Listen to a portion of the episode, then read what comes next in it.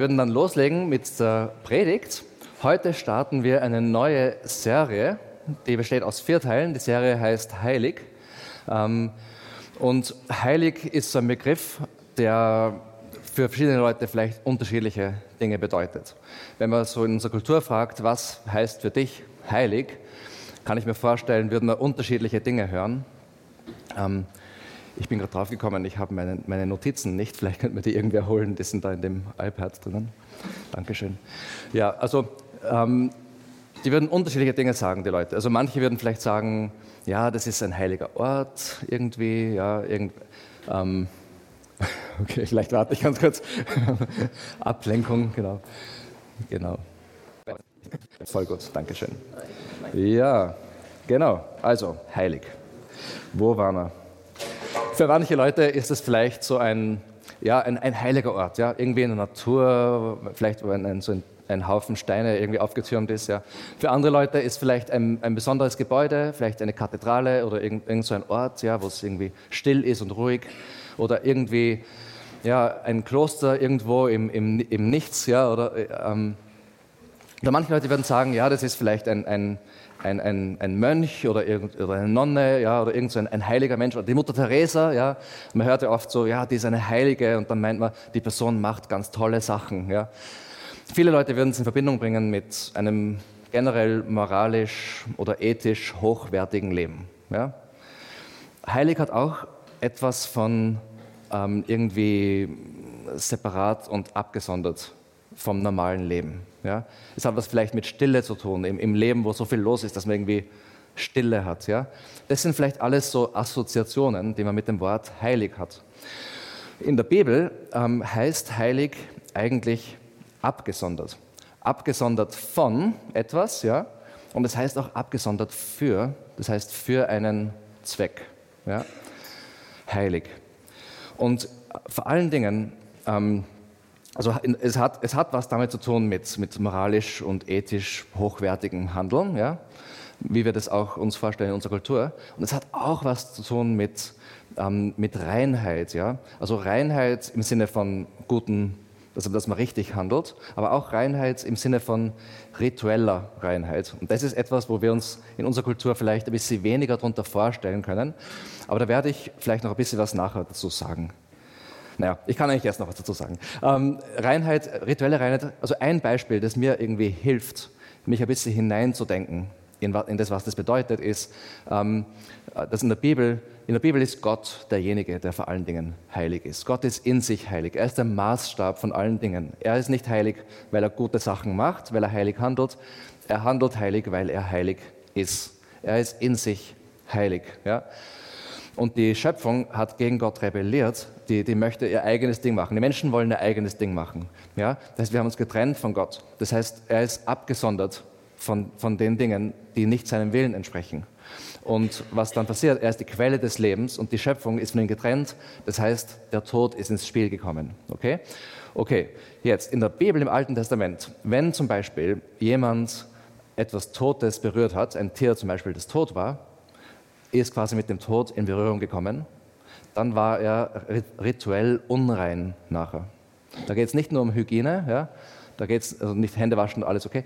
Ähm, es geht auch um eine rituelle Unreinheit, weil Gott ist die Quelle des Lebens und da ist der Gedanke, Tod, das passt nicht zusammen mit, mit Gott. Ja? Ähm, so kann man sich vielleicht ein bisschen vorstellen, was das bedeutet. Und ich habe schon gesagt, Gott ist absolut heilig in der Bibel. Und das Problem, das, das, das wir haben oder in dieser Welt haben, ist, dass die Welt eben nicht heilig ist, dass Gott abgesondert ist von der Welt, die hat gegen ihn rebelliert. Ja?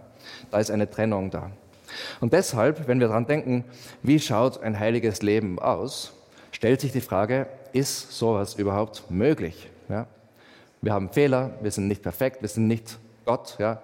Ist es überhaupt möglich, ein heiliges Leben zu führen? Und vielleicht manche denken sich, naja, wenn ich jetzt vielleicht irgendwo in die Wüste ziehe und als Einsiedler lebe, wie es manche machen, ja, ähm, vielleicht dann, vielleicht kann ich dann ein heiliges Leben führen. Aber da denkst du vielleicht in meinem Alltag mit dem Stress, den ich die ganze Zeit habe und mein Chef keine Ahnung, sagt irgendwas, was mich ärgert und, ähm, oder die, mein Arbeitskollege oder mein Nachbar oder was es auch immer ist. Und schon merke ich, ein heiliges Leben ist unmöglich. Ja? Okay, und heute geht es, wie gesagt, um Heiligkeit. In dieser Serie wird es um Heiligkeit gehen und zwar jede Woche, also jede Woche, jeden, bei jedem Gottesdienst um ein anderes Thema. Und das sind so große Themen in unserem Leben. Heute geht es um Arbeit. Ja, Arbeit ist ein großes Thema in unserem Leben. Ja? Egal, ob du arbeitest, ob du Arbeit suchst, ob du in Pension bist, ob du in der Schule bist, jeder von uns macht in einer Form oder einer anderen Form Arbeit. Ja? Arbeit ist ein großes Thema. Ähm, es wird auch gehen um ähm, Sexualität. Ja, beim nächsten Gottesdienst, beim Gottesdienst danach wird es gehen um Beziehungen, also mit unseren Nachbarn, Arbeitskollegen, also alle Arten von Beziehungen. Und dann wird es auch gehen um Geld. Ja? Also das sind vier Bereiche, die einfach große Bereiche sind in unserem Leben. Und wie können wir in diesen Bereichen heilig leben? Heute geht es, wie gesagt, um Arbeit. Und jede, bei jeder Predigt werden wir uns zuerst wirklich werden wir hineintauchen in, was es bedeutet, heilig zu sein, was Heiligkeit eigentlich heißt.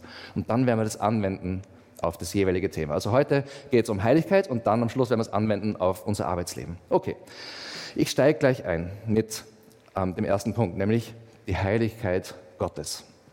Was bedeutet es, dass Gott heilig ist? In der Bibel wird oft dieses Bild erwähnt, dass Gott wie ein verzehrendes Feuer ist. Ja? Ein verzehrendes Feuer, das hat was Gefährliches. Und ähm, Gottes Heiligkeit ist tatsächlich so, dass wenn, wenn es in Berührung kommt mit etwas, das nicht heilig ist, dass es gefährlich wird. Ja? Ähm, wir waren im Sommer in Israel auf Urlaub bei Gidas Familie äh, auf Besuch und ähm, ich, hab, ich bin, es, was mir sehr taugt, ja, ist, dass ich nicht aus einem heißen Klima komme und meine Frau, die Gida schon. Und ich sage immer, das habe ich schon oft erzählt, ich fange mir viel schwerer einen Sonnenbrand ein als die Jeder. Sie wird sagen, das stimmt nicht, aber ich war, das war, ich war immer sehr stolz drauf. Ja. Jedenfalls, wir haben die, die Sonne genossen. Ja. Wir waren einen Tag am Strand. Wir haben die Sonne genossen. Wir haben wirklich, das war so wunderbar. Ja. Die Sonne gibt Leben, die gibt Freude. Gell. Man genießt die Zeit am Strand. Aber leider ist die Sonne auch ein verzehrendes Feuer, wie ich danach bemerken habe müssen, ähm, weil ich so einen schlimmen Sonnenbrand gehabt habe ich war nicht vorsichtig genug und deswegen waren wir nur einmal am Strand, weil danach habe ich nicht mehr in die Sonne können. Also die Sonne ist und wenn wir jetzt, ähm, und das ist aus sicherer Distanz ist es schon gefährlich. Wenn man jetzt ganz nahe zur Sonne kommen wird, hätte man natürlich überhaupt keine Chance. Und die Sonne ist so ein Bild für, für Gottes Heiligkeit, das jedes Bild hinkt, aber das passt ein bisschen. Ja? Ein verzehrendes Feuer, etwas, das Leben gibt, auch die Quelle des Lebens gewissermaßen. Ja? In unserem Sonnensystem, die Energie kommt von der Sonne. Alles kreist um die Sonne in unserem Sonnensystem. Sie ist im Zentrum und genauso ist Gott im Zentrum der ganzen Schöpfung. Also das ist ein gutes Bild dafür. Und Gott ist einzigartig, so wie die Sonne in unserem Solarsystem zumindest einzigartig ist. Ähm, Gott ist einzigartig, niemand ist wie er. Er ist heilig, niemand anderer ist wie er. Ja, das, Gott ist einzigartig, er ist abgesondert, er ist der Einzige und, und alles andere dreht sich um ihn. In 2. Mose 15, Vers 11 steht, Wer unter den Göttern ist wie du, o oh Herr? Wer ist so herrlich und heilig wie du? Wessen Taten sind so ehrfurchtgebietend? Wer vollbringt solche Wunder? Und das ist eine rhetorische Frage, weil die Antwort klar ist. Niemand ist die Antwort. Nur Gott ist so herrlich und so heilig. Nur Gott hat Taten, die so ehrfurchtgebetend sind. Heilig, Gottes Heiligkeit hat viel mit Anbetung zu tun, wie wir es auch vorher gemacht haben. Wenn wir Gottes Heiligkeit anschauen, ja, damit in Berührung kommen, werden wir gefüllt von Ehrfurcht vor ihm. Von, wir, wir, wir, sehen seine Herrlichkeit. Ja. Also immer, ist, Heiligkeit und, und Herrlichkeit passen auch zusammen. Wir, wenn wir sehen, wie heilig Gott ist, dann sehen wir seine Herrlichkeit. Und wir kommen in eine Haltung von Ehrfurcht. Aber wie gesagt, es ist auch gefährlich. Und ich möchte ähm, jetzt ein paar Bibelverse lesen aus Jesaja, Kapitel 6. Das ist, da hat der, Prophet Jesaja, der hat eine Vision von Gott. Ja? Da steht: In dem Jahr, als König Usia starb, sah ich den Herrn. Er saß auf einem hohen Thron und war erhöht Und der Saum seines Gewandes füllte den Tempel. Und der Tempel ist der Platz von Gottes Gegenwart. Ja? Also damals war das den, den, den Israeliten auch klar, dass man mit Gottes Heiligkeit nicht in Berührung kommen hat können. Ja? Er war abgesondert und im Tempel war der Ort, ja, wo, seine, wo er gegenwärtig war. Und man hat ganz vorsichtig sein müssen, in seine Gegenwart zu kommen, weil es gefährlich war für uns Menschen. Und äh, übrigens noch kurz, Saum seines Gewandes, das hat was von einem König. Ja? Das ist wie, das, das ist ein König hat einen, einen langen Saum. Ja? Also man sieht das manchmal bei, bei, vielleicht bei der Königin, die jetzt nicht mehr im Leben ist in England, aber wie sie gekrönt worden ist, war ein langer Saum zum Beispiel. Äh, und das, das, bedeutet, das bedeutet, eigentlich Königlichkeit. Ähm, genau, ich lese weiter. Über ihm schwebten Seraphim, das sind eine Art von Engel, wo ich jetzt nicht mehr darüber sagen werde, mit sechs Flügeln. Jeder hatte sechs Flügel. Mit zwei Flügeln bedeckten sie ihre Gesichter, mit zweien ihre Füße und mit dem dritten Paar flogen sie. Sie riefen einander zu. Heilig, heilig, heilig ist der Herr, der Allmächtige. Die Erde ist von seiner Herrlichkeit erfüllt. Übrigens, wenn in der Bibel in unserer Übersetzung Herr groß geschrieben ist, dann ist es deshalb, weil da im ursprünglichen Text der Gottesname steht, Jahwe. Und das bedeutet so viel der, der ewig Seiende, der ist. Der ist, der war, der sein wird. Ja? Der, der, der ist. Ich bin, der ich bin. So wie er sich auch dem Mose offenbart hat. Und das heißt, er ist der Maßstab aller Dinge. Er ist der Ewige, der Herr. Und heilig, heilig, heilig. Wenn, das, wenn Dinge wiederholt werden, das ist wie wenn wir etwas Fett drucken und unterstreichen und vielleicht noch in Kursiv stellen. Ja? Was, was da steht ist, er ist einfach nicht nur irgendwie heilig, er ist heilig. Ja? Er ist komplett heilig, durch und durch. Sein, sein ganzes Wesen ist heilig. Dieses Rufen ließ die Fundamente der Vorhalle erzittern und der Tempel wurde mit Rauch erfüllt. Und man sieht da schon ein bisschen, wenn die, die Schöpfung dieser Welt mit dieser Heiligkeit in Berührung kommt, ja, fängt alles zum Beben an, alles zum Zittern an. Das ist etwas Gefährliches, da ist viel Kraft dahinter. Und dann steht in Vers 5, da sagte ich, mir wird es furchtbar ergehen, denn ich bin nur, denn ich bin ein Mann mit unreinen Lippen, inmitten eines Volkes mit unreinen Lippen. Ich werde umkommen, denn ich habe den König, den Herrn, den Allmächtigen gesehen. Also der Jesaja weiß, das ist gefährlich jetzt. Da habe ich jetzt Gottes Heiligkeit gesehen. Wie funktioniert? Ich bin unrein. Das, ich habe ein großes Problem. Ja. Es ist mir zu viel. Ja. Ich kann damit nicht in Berührung kommen. Ich bin unrein.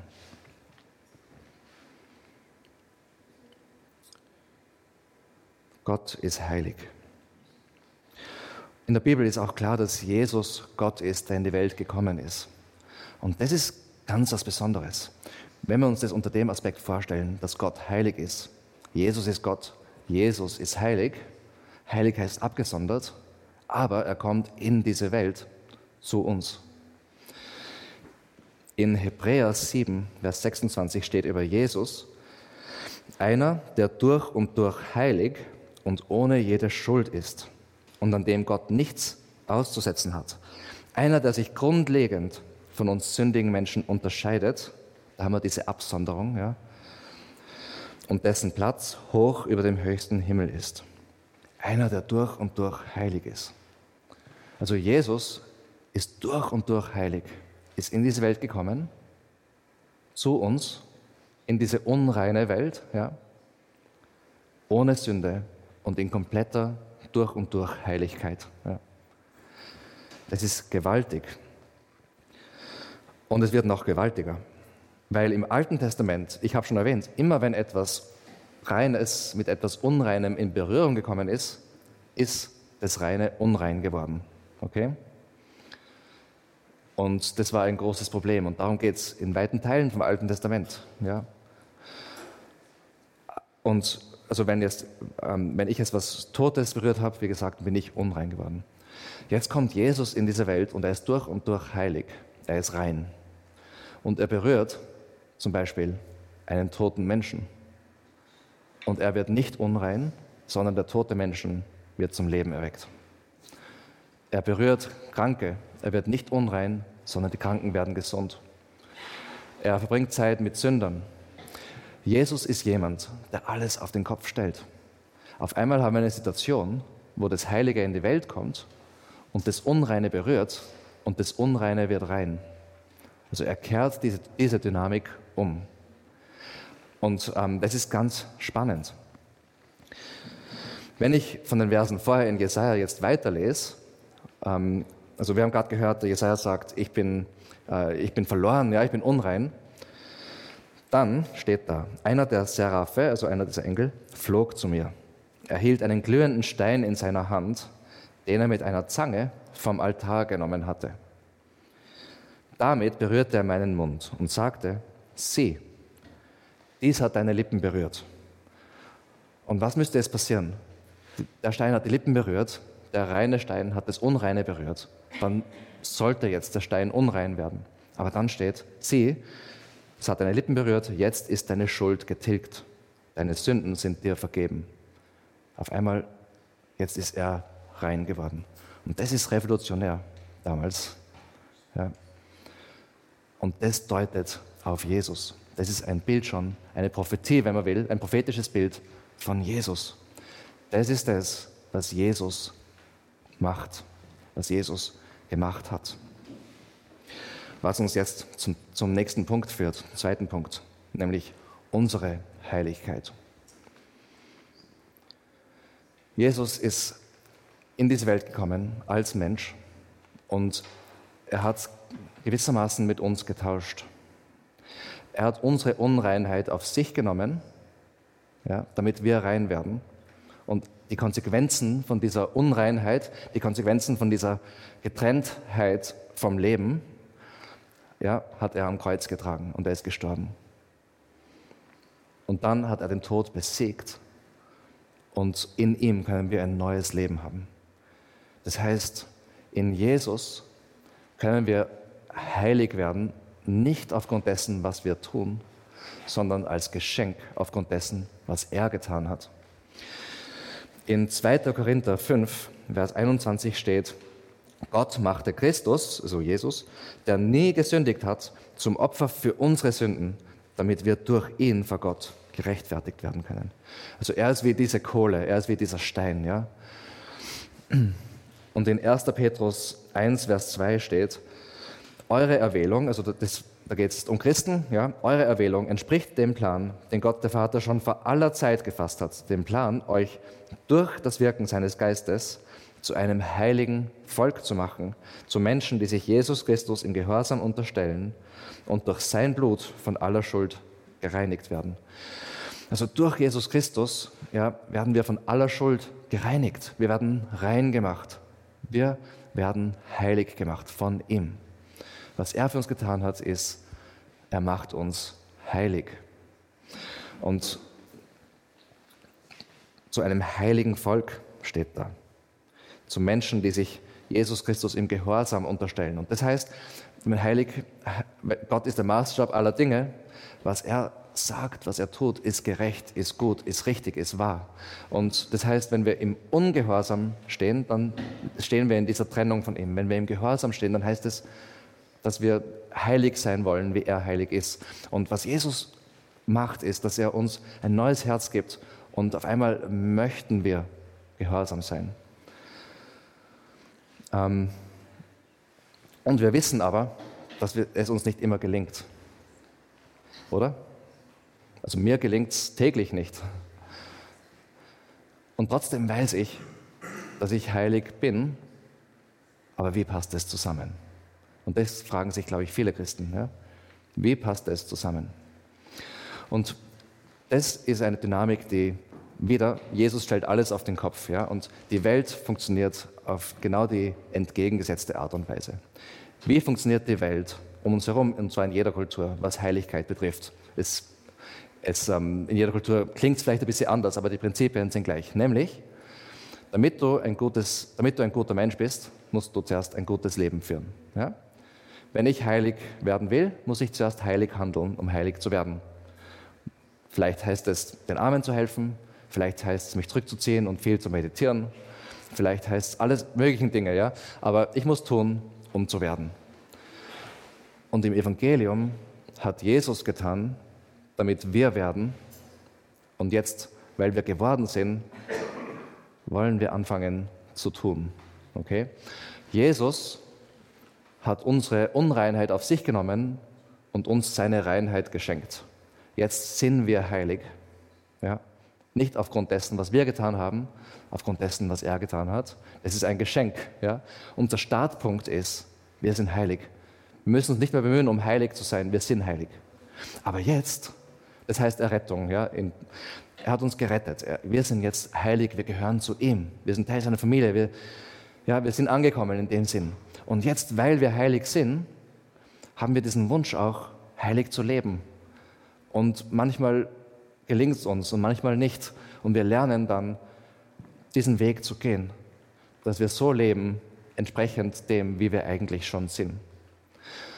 Und dieser Prozess heißt Heiligung in, in so theologischer Sprache. Ja? Also Errettung ist ein Geschenk, Heiligung ist ein Prozess, den wir gehen müssen. Und Heiligung heißt nicht, wir werden heilig, weil wir sind schon heilig. Heiligung heißt, wir lernen heilig zu leben. Und Heiligung ähm, ist eine Partnerschaft. Ja? Es ist nicht was, was wir alleine machen müssen. Es ist eine Partnerschaft zwischen uns und dem Heiligen Geist. Ja? Der Heilige Geist lebt in uns, weil wir heilig sind. Und er wirkt in uns und er arbeitet an uns. Und er hilft uns, diesen Weg zu gehen. Aber es braucht auch unsere Entscheidungen. Und es braucht auch unser Bemühen. Und es braucht auch unsere, unser, es ist manchmal schwer. Ja? Manchmal müssen wir Nein sagen und manchmal ja, müssen uns bemühen und, und das ist schwierig. Das ist schwierig. Aber es ist auch schön. Ja? Es ist ein, ein, ein, ein schöner, schwieriger Weg. Ähm, und ich liebe diesen Weg. Und, und oft funktioniert es nicht. Und wenn es nicht funktioniert, wir wissen, wir sind heilig. Ja? Und oft haben wir Durchbrüche und wir merken, wow, wir wachsen und wir verändern uns und das ist wunderbar, wir werden Gott ähnlicher. Und das wollen wir. Ja?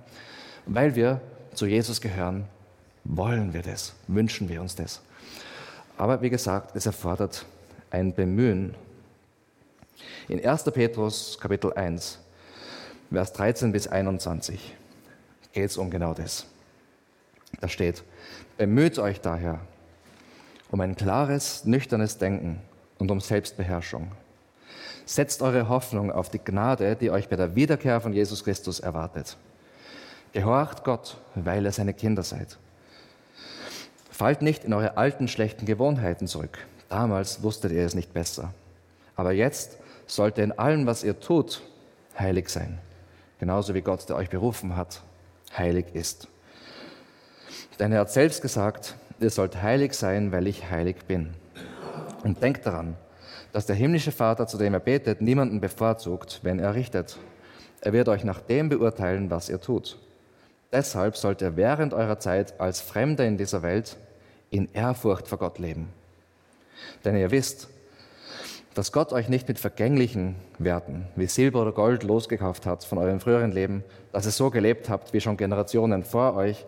Er bezahlte für euch mit dem kostbaren Blut von Jesus Christus, der rein und ohne Sünde zum Opferlamm Gottes wurde. Schon vor Erschaffung der Welt wurde er dazu bestimmt, doch erst jetzt am Ende der Zeiten ist er für euch erschienen, sodass alle ihn sehen. Durch Christus seid ihr zum Glauben an Gott gekommen. Und weil Gott ihn von den Toten auferweckt und ihm große Herrlichkeit gegeben hat, setzt ihr nun euren Glauben und eure Hoffnung auf Gott. Okay, also wir sehen da diese, diese Dynamik, von der ich geredet habe. Ja? Jesus hat für uns ein heiliges Leben gelebt. Er hat unsere Sünde auf sich genommen und uns dieses, diese Heiligkeit geschenkt durch seinen Tod am Kreuz und die Auferstehung. Und deshalb, weil wir heilig sind, wollen wir jetzt heilig tun. Ja? Und das ist ein Prozess, wo wir uns bemühen sollen, steht da. Und das, und das, bedeutet auch, dass wir immer mehr unsere Hoffnung auf ihn setzen, ja? dass wir unser Leben auf ihn bauen. Okay, heilig hat auch viel. Heilig zu leben hat auch viel mit einem Auftrag für diese Welt zu tun. Ich habe vorher gesagt, Heiligkeit ist Absonderung von, aber auch Absonderung für. Es hat einen Sinn und Zweck. Und das hat viel mit Sinn zu tun. In Vers 17, den ich gerade gelesen habe, steht, deshalb sollt ihr während eurer Zeit als Fremde in dieser Welt in Ehrfurcht für Gott leben. Warum sind wir Fremde in dieser Welt?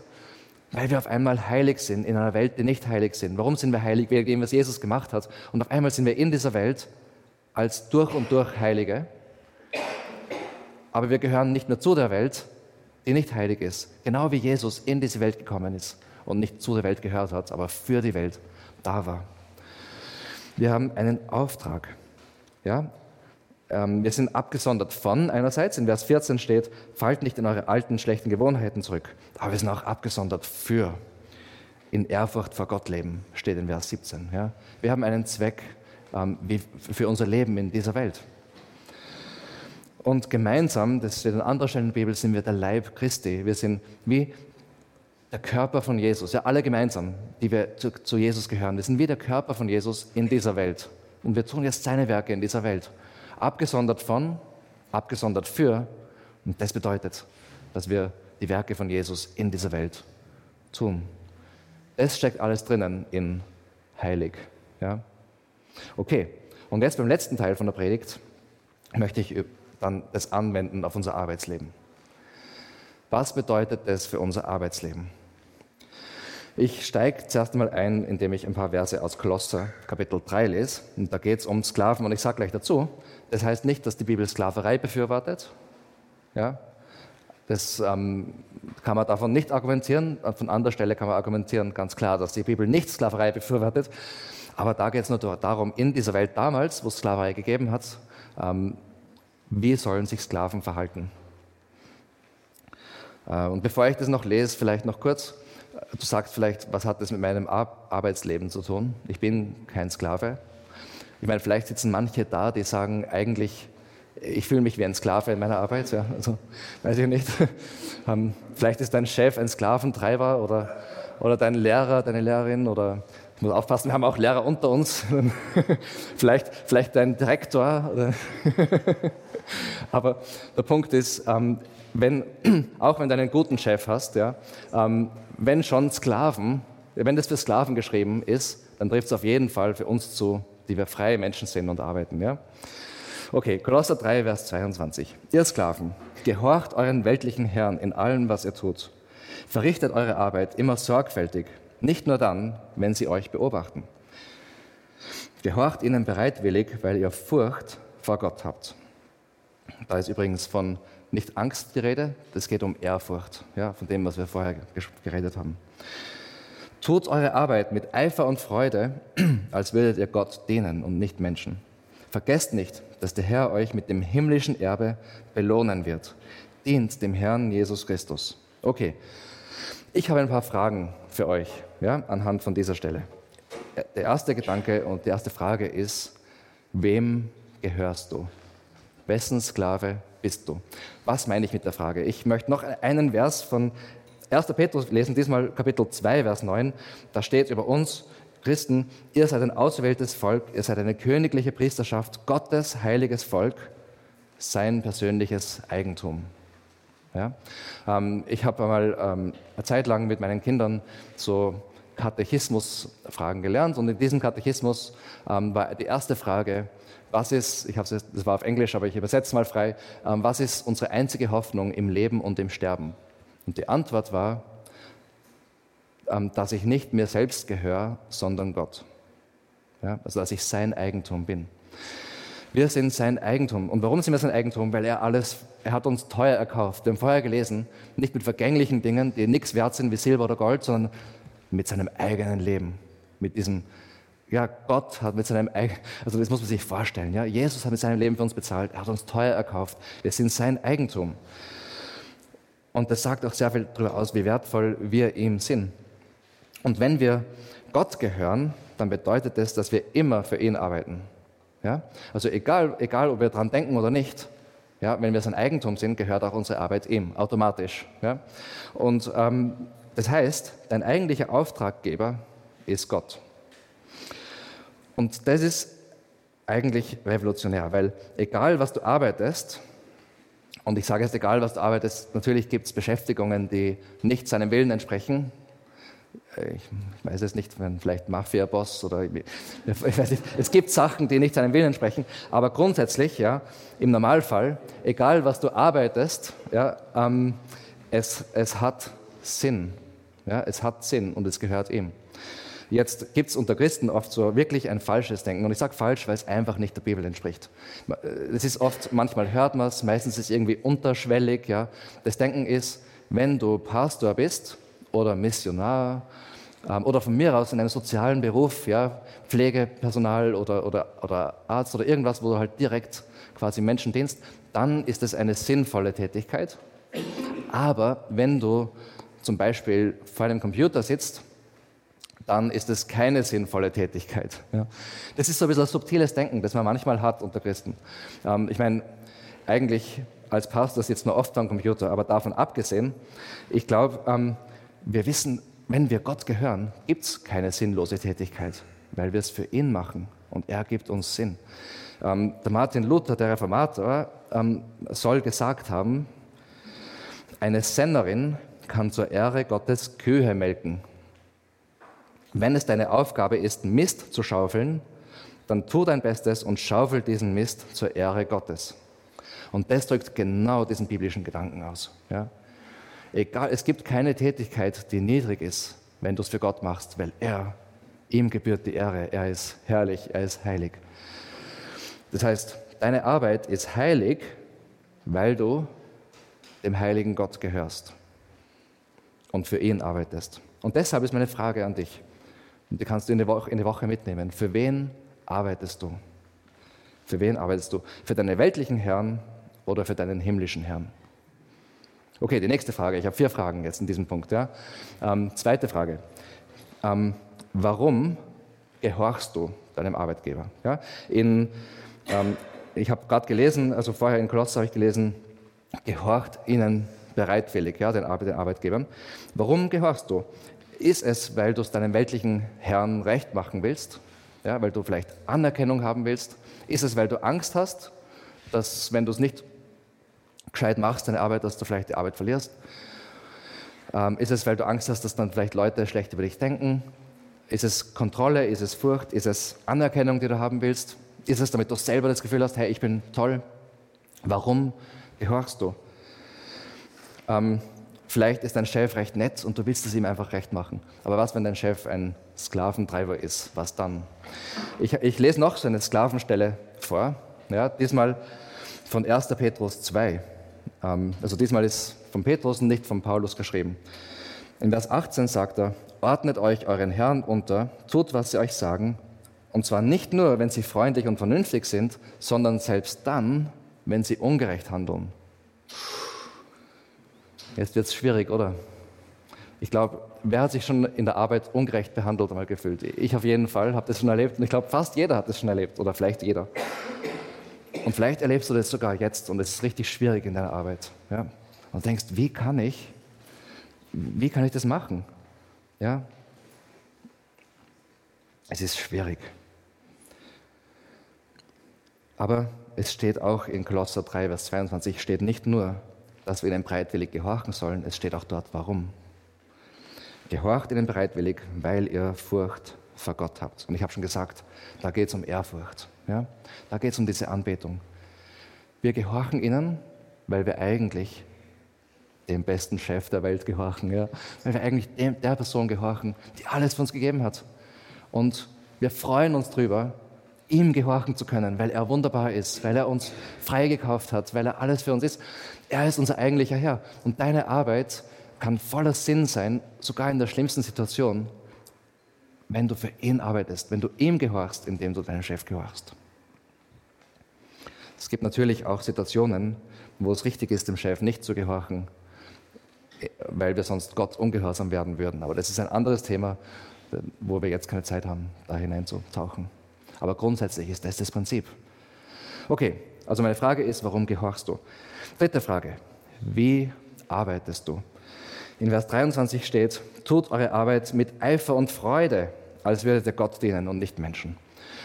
Ähm, wenn jetzt Jesus in deine Wohnung hereinmarschiert und du die Chance hast, du weißt, heute kommt er zum Mittagessen, ja, wahrscheinlich wirst du das Beste machen, was du irgendwie vorstellst. Ich, ich stelle mir das vor, ich würde ich, ich würd wirklich denken, was kann ich, ich würde vielleicht Wochen vorher schon überlegen, mir vielleicht Rezeptvideos anschauen oder irgendwie schauen, dass ich es ganz besonders machen kann, ja? dass ich mein Bestes geben kann für ihn, weil ich ihn so liebe. Gell? Das wäre das größte Ereignis überhaupt, oder?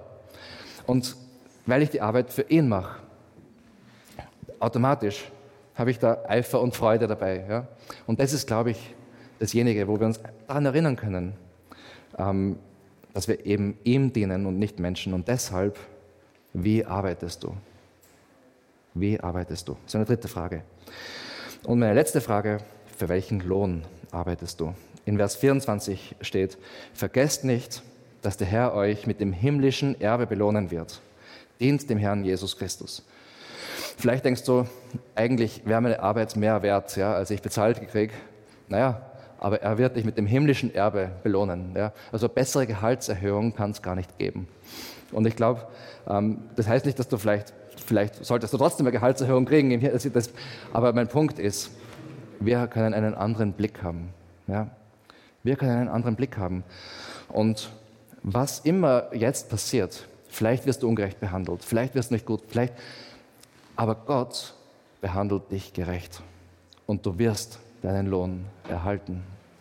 Wir arbeiten für einen himmlischen Lohn. Meine Frage ist, für welchen Lohn arbeitest du? Also noch einmal die vier Fragen. Ähm, wem gehörst du? Warum gehorchst du? Wie arbeitest du? Und für welchen Lohn arbeitest du? Und man sieht, Heiligkeit ist nicht was Abstraktes, was nur in der Wüste passiert irgendwo, ja, oder irgendwo im Kloster. Oder Heiligkeit ist was Greifbares, weil Jesus in diese Welt gekommen ist und greifbar geworden ist, weil dieser abgesonderte Gott zu uns gekommen ist, uns heilig gemacht hat, in eine Beziehung zu ihm geführt hat, sodass wir jetzt kein Fremdkörper sind, irgendwie außerhalb der Sonne, der verbrannt wird, ja, sondern auf einmal werden wir Teil davon. Wir gehören zu ihm. Wir sind heilig, weil er uns heilig gemacht hat. Und das hat jetzt einen greifbaren Effekt auf jeden Bereich unseres Lebens, zum Beispiel auf unser Arbeitsleben. Und vielleicht klingt das irgendwie, jetzt, wie ich über Arbeit geredet habe, vielleicht klingt das für dich schwer oder irgendwie schaffe ich das, ja. Und wie gesagt, manchmal wirst du es mehr schaffen als andere Male. Aber wir sind auf diesem Weg und zwar nicht alleine, sondern mit dem Heiligen Geist.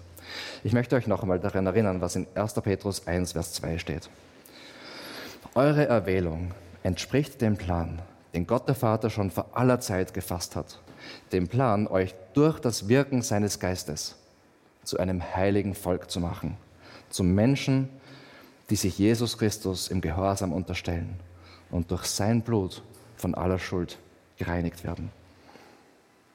Er ist unser Retter, er ist unser Mittelpunkt, er ist unser Zentrum. Er sagt nicht, lebe heilig, um, um heilig zu werden. Er sagt, du bist heilig, ich schenke dir das und ich werde es mit dir durchs Leben gehen, damit du lernst, heilig zu leben. Er ist gut, er ist wunderbar und das Leben mit ihm ist wunderbar. Und ähm, ich möchte mit einem Gebet abschließen. So vielleicht können wir aufstehen und.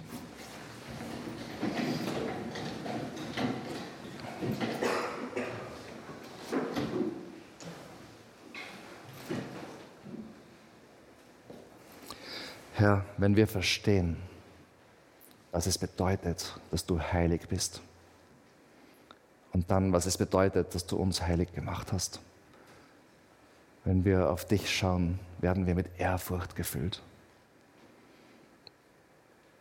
Und wir kommen ins Staunen über deine große Liebe für uns. Und wir beten, komm, Heiliger Geist, fülle uns Fülle jeden Teil unseres Lebens. Wir wollen jeden Bereich unseres Lebens abgeben und dich einladen zu regieren. Wir wollen dir gehorchen. Wir wollen für dich leben, abgesondert für dich. Komm, Heiliger Geist. Und ich bitte dich, dass du jetzt kommst und uns berührst.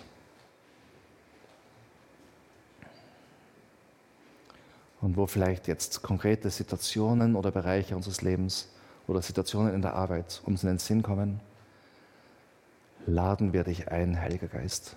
dort zu regieren, dort Lösungen zu bringen, uns zu führen und zu stärken. Wir wollen für dich leben, Herr. Mehr von dir. Mehr von dir. Ja,